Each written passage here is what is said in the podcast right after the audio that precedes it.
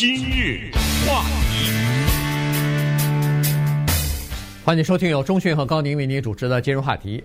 这个。俄罗斯和乌克兰之间的紧张局势呢，从目前来看，好像越来越紧张了哈。昨天，呃，这个拜登总统呢是宣布，美国要派三千名部队呢前往东欧去哈，不是去乌克兰，而是去东欧的其他的几个国家，包括罗马尼亚呀、波兰呐这些地方去哈。所以，呃，感觉上好像美国已经率先开始在东欧的，就是北约的盟国里边呢，开始部署一些军事力量和军事存在了。那么北约当然也在这方面，呃，也有呃军事方面的这个动作和部署哈，所以呃显得是这个局势呢逐渐的有点紧张。那么这里头呢有很多关系在里边哈，包括俄罗斯和北约的关系，俄罗斯和美国的关系，和乌克兰的关系，以及啊、今天这个。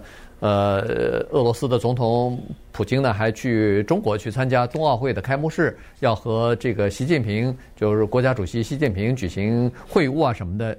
中俄之间的关系也呃，在这个整个的这个呃这个叫做国际政治或者是政治版图的这个呃圈子里边去啊，所以呢，今天我们就从总体的这方面呢，来稍微的分析一下现在的这个局势吧。呃，这是二零二二年开端的一件非常令人讨厌的事情，而且也不知道它是从何而来，突然之间就冒出来了。一会儿咱们说是北韩那边出点什么问题。呃，一会儿呢是中美关系出点什么问题，现在他又弄出来了，弄出了一个乌克兰的问题来。那么双方的逻辑呢，在这儿产生了一个有意思的冲突，就像是两个猛兽。这个野兽呢，它二兽相争的时候啊，它是这样的，它是有这种姿态，就是它不马上打，我先吼一声，你也吼一声，咱们都见过吧？呃，两个野兽面对面，我把毛竖起来，你也把毛竖起来。干脆了，我站起来了，那个也是后腿直立，也站起来了。两人看谁比谁高，谁比谁力气大。然后他们之间可能通过气味啊，啊，通过某一些信息的传递，他们可能在没有打的时候，他就知道哦，可能打不过。有的时候呢，常常是二兽相争还没打呢，其中一个转身走了，啊，他可能知道自己打不过对方。但是，一旦两个野兽打起来的时候，张牙舞爪，然后连着吼叫，带那个爪子、撕啊什么，那遍体鳞伤，最后还是有一个下去。这个例子是什么呢？这个例子用在美国和俄罗斯的逻辑上非常的恰当。俄罗斯说了，乌克兰曾经是我国领土的一部分，克里米亚我已经拿下，二零一四年我拿下了，这是我们国家自己的事情。我把兵放在我的国家的境内，没事吧？没干你什么事儿吧？这是我的逻辑，但是现在你不是美国说我要入侵俄罗斯吗？你要说我要入侵乌克兰吗？我提出来了，谁让你一直要发展乌克兰进北约啊？你把乌克兰放到北约的成员国当中，你放一个导弹进去，三分钟打到莫斯科了，所以这是威胁到了我的国家安全，所以我提出来，不许 再发展你的北约的势力。不许让乌克兰入，同时你得给我把在东欧的驻军，你给我减少，不是你是整个的北约啊，你给我减少，然后咱们再慢慢谈，行了，这是一种姿态，这话说出来了。美国呢，昨天拜登说我不但不撤军，我还增八千五待命，嗯，等着。啊，这八千五还没出动呢，是等着，一旦有需要马上出兵。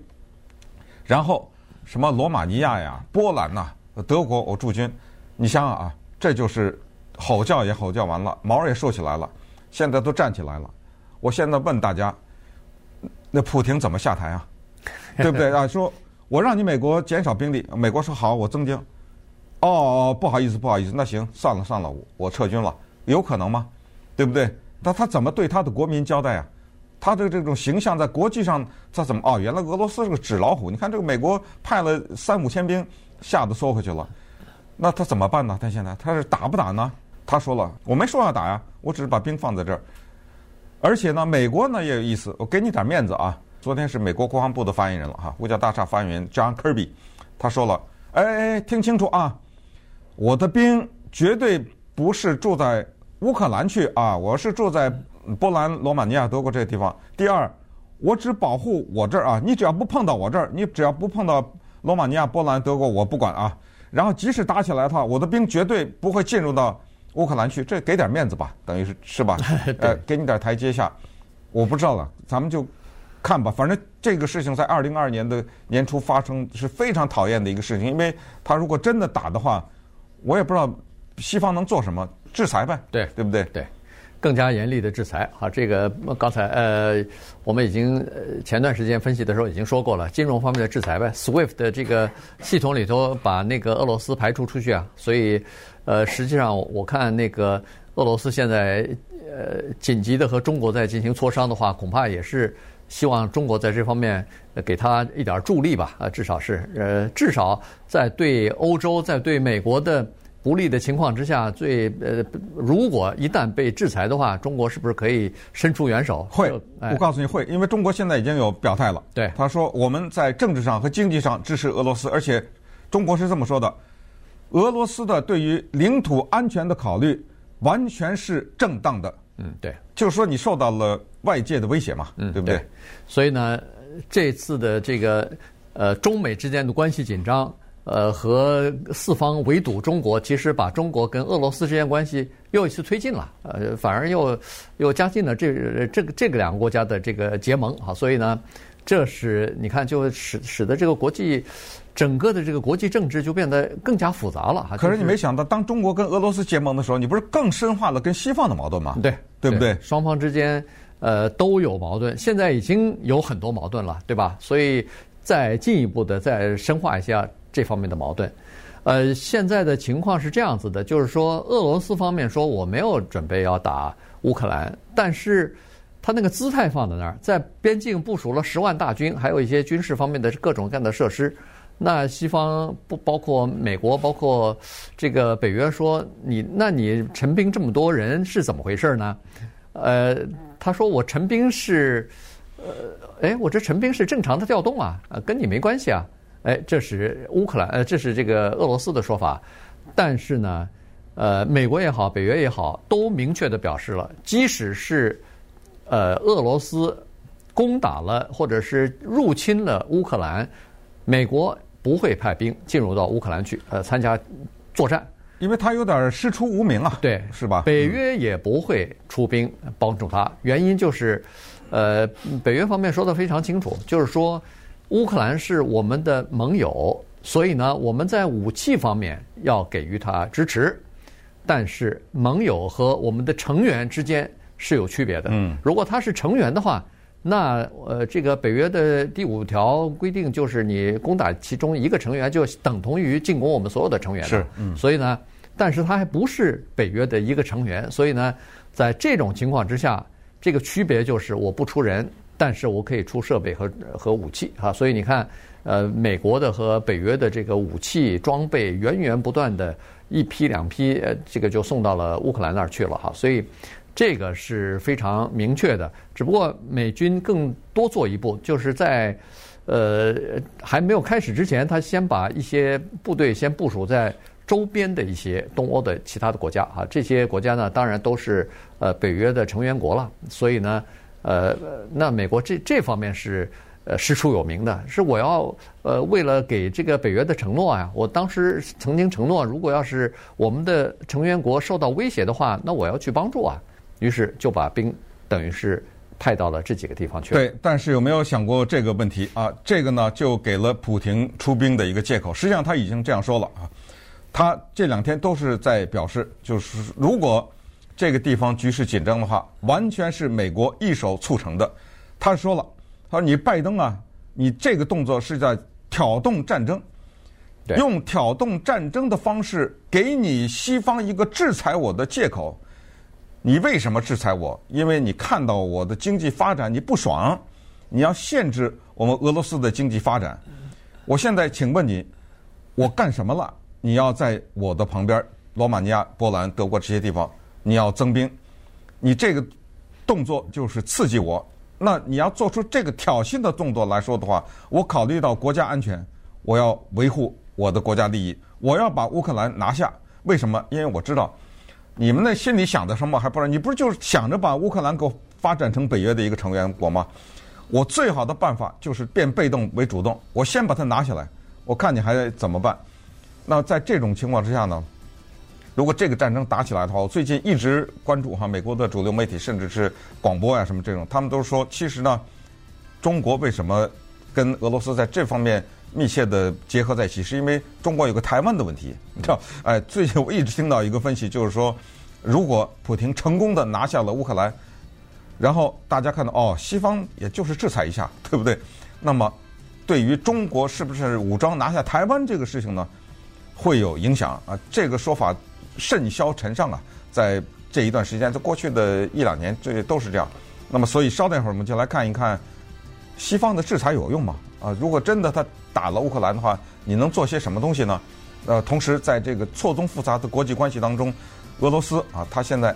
在跟中国的这个结盟，会不会让中国和西方的关系变得更加的糟糕？如果是这样的话，那么接下来会是怎么样的？话题，欢迎继续收听由中讯和高宁为您主持的《今日话题》。这段时间跟大家讲的呢是呃这个乌克兰的紧张局势哈。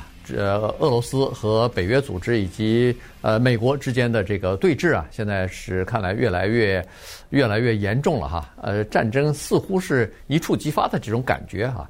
呃，在乌克兰方面呢，情况就更加紧急一点，原因是乌克兰现在已经呃征征召了，或者是正在招募一些年轻的平民呢，来进行军事方方面的训练了。也就是说，已经在做准备了，一旦俄罗斯开始武力进攻的话，他们觉得自己有可能是抵挡不住的。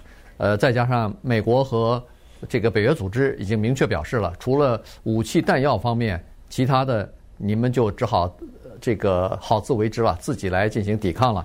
那乌克兰方面，不管是军队的数量也好，这个武器的装备也好，那可能还是没有办法和俄罗斯对抗。好，所以他们知道，如果打的话。可能这是一场败仗，这个是没有办法的。但是除了军队之外，更多的就是组织一些预备役啊、平民呐，来接受一些基本的军事训练，呃，或者说是战战地的这个救援啊，包括怎么样使用这个止血的绷带啊，呃等等啊，这方面的这些训练吧。然后就呃怎么样识别爆炸物啊，怎么制作炸弹啊等等，那就等于说是如果要是一旦沦陷。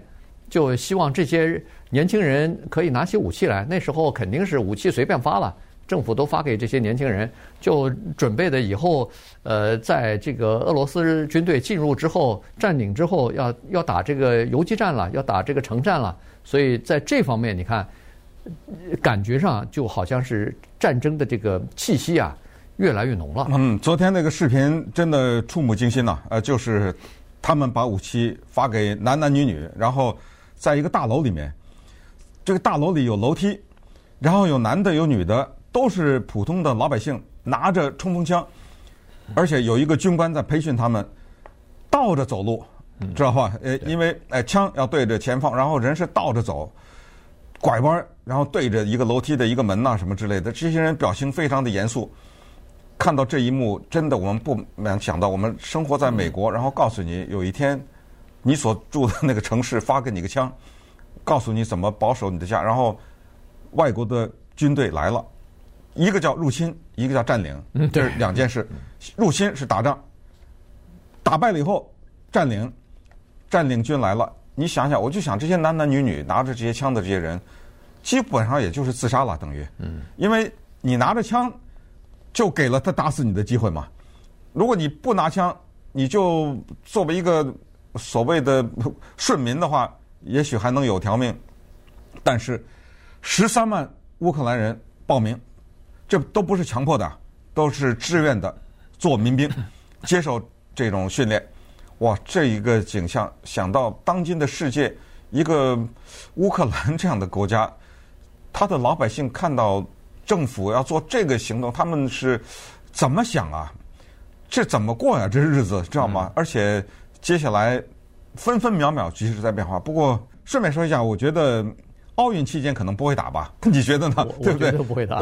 普京也在北京呢，习近平也在那儿呢，大家这点面子得给吧？对不对？我这开着奥运呢，你给我打仗，你这是给我搅局吗？你在这儿不是给我？呃，应该不太会哈。当然，说实话，在国际政治当中，谁也不敢说应该怎么样，对不对？没错。那也许他就是觉得奥运会这个是一个最佳的时机。我就是在这个时候开战，你怎么着呢？这咱们也就不知道了哈。但是就是种种的迹象表明，我还是那句话，就是高层的人可能知道一些我们老百姓不知道的事情。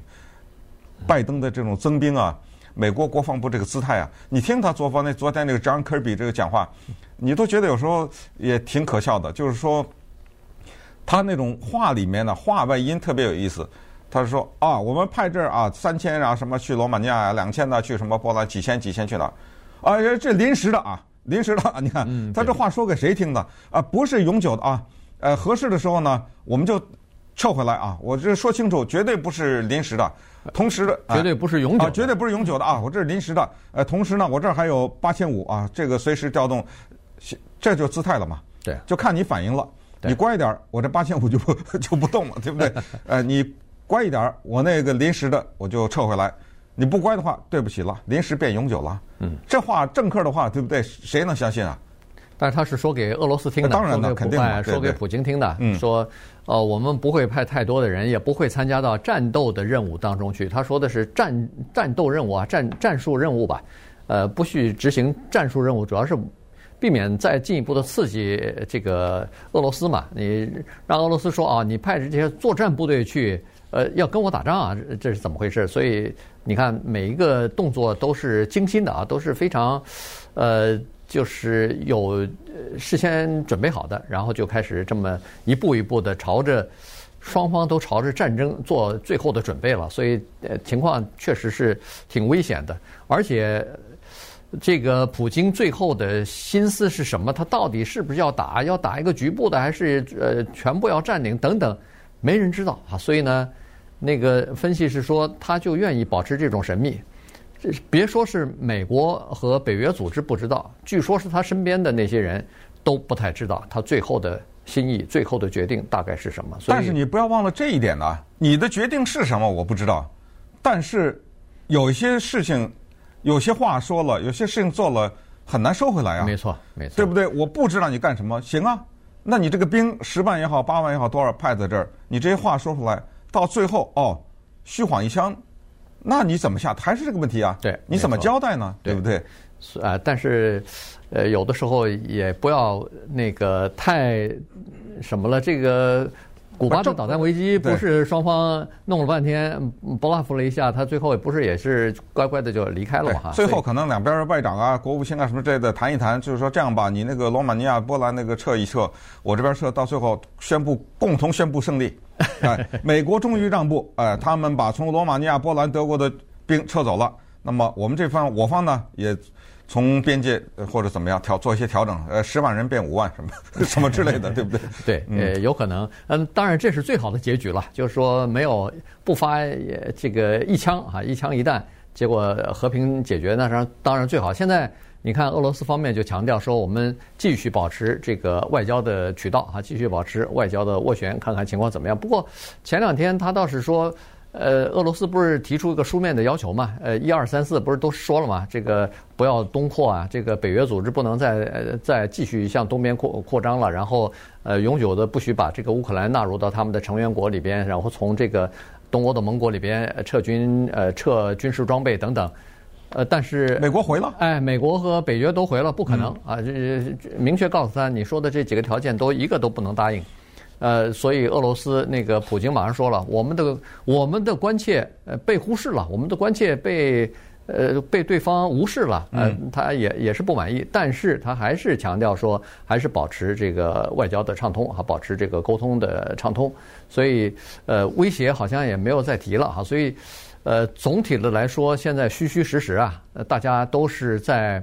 玩这个兵棋推演呢，现在还没有真正的呃有实质性的东西，但是这个东西也就是一一步之间啊，也就是说一旦哪一天早晨突然人们发现新闻当中说，昨天午夜什么发生什么事情了，一个小小的摩擦，一个小小的事情，马上引起战火的这个可能性非常大呀。我觉得他现在要打的话，不需要摩擦，呃，不需要什么，就直接打了，呃，对不对？他现在已经具备了所有的借口的借口，对，就是外国势力干预就行了，就是西方干预破坏我们的和平和对我们国家安全造成威胁，因为什么？因为他往我旁边派兵了，你往罗马尼亚、波兰这些地方派这么多兵，然后你对我的一个邻国提供高精尖的现代化的武器，你这是干什么？对不对？所以考虑到我的国家安全，我们叫这个叫什么叫自卫反击战？这熟不熟啊？这句话对不对？这是中国打越南的时候的一句话。我不是侵略，我这叫自卫反击战。你屡次挑衅。我们国家的边界，我们两国的边界，在这个地方制造人员的伤亡，所以我要采取这个办法。那从经济的角度讲呢，说实话啊，尽管我们都知道那个五眼的国家，就是什么呃美英加澳新西兰啊，就是也顺便很快解释一下为什么这个国家叫五眼，因为在绝密的文件上面都有一个 “for your eyes only” 啊，这句话就是绝密，这是英文的绝密的意思，就是只给你的眼睛看。那么这五个国家呢，在二战以后形成了一个叫做情报分享的这么一个结构，哎，这个就叫做五眼嘛，哈，五只五个眼睛，刚好是五个讲英文的国家。对对，就是这五个国家。所以尽管他们姿态一样啊，都站在一起，但是呢，我们也知道，欧洲呢对于美国和俄罗斯之间的这个紧张关系，他们相对的来说啊，呃，不是太热心，原因是。这里面有经济的原因，他们在拿俄罗斯的天然气呢。对，呃，俄罗斯的那个天然气的管道啊，什么对欧洲提供的这些天然气，如果一旦发动战争，如果切断的话，他们也可能会有天然气的危机。呃，同时呢，这是双方都在吸取教训。二零一四年，俄罗斯拿下了克里米亚之后呢，西方狂热的对，就是疯狂的对他进行经济制裁呢，把他制裁的是这个鼻青脸肿。所以，普京呢，在八年多以前吧，就意识到，他就做了一个国策的改变，就像中国一样，就什么提高内需啊，什么之类的。嗯。就是咱们减少对西方的依赖。哦，我今天早上还看到报道，是说他们大量的几千亿的外币的储备啊，什么之类的，就是减少对西方的依赖。同时呢，也提高我这方面你依赖我的筹码，因为我们知道俄罗斯在呃铜这方面它是。全球出口是大国啊，铜、铝、小麦，还有刚才说的天然气等等，所以这个里面呢，它不是这么简单，你知道吗？但不是说对付个北韩什么之类的。说实话，这个世界上没什么人要北韩 什么什么东西，他那边筹码不是呃怎么太大，可是俄罗斯的经济。不是那么轻易容易忽视的。再加上中国，再加上中国还要支持呢。哎、反过来，你再把这个放大一下，如果你得罪了中国，将来在什么问题上，中国也有牵制你的地方。所以这就是为什么这个问题在二零二二年的年初给我搞这么一下子，让我们觉得格外的烦恼，就是这个原因，就是国际局势呢，它。出现了多边的矛盾和非常复杂的看不清的前景。对，所以我们就一而再再而三的讲这个俄罗斯乌克兰，俄俄罗斯乌克兰好像跟我们没关系，离那么远呐什么，但实际上跟我们是有极为密切的关系的。